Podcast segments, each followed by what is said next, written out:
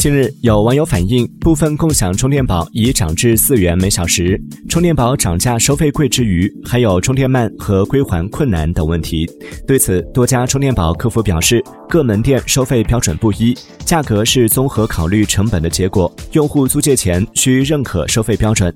也有客服表示共享充电是一种刚需现在的年轻人对四元八元十来元的消费没有太在意。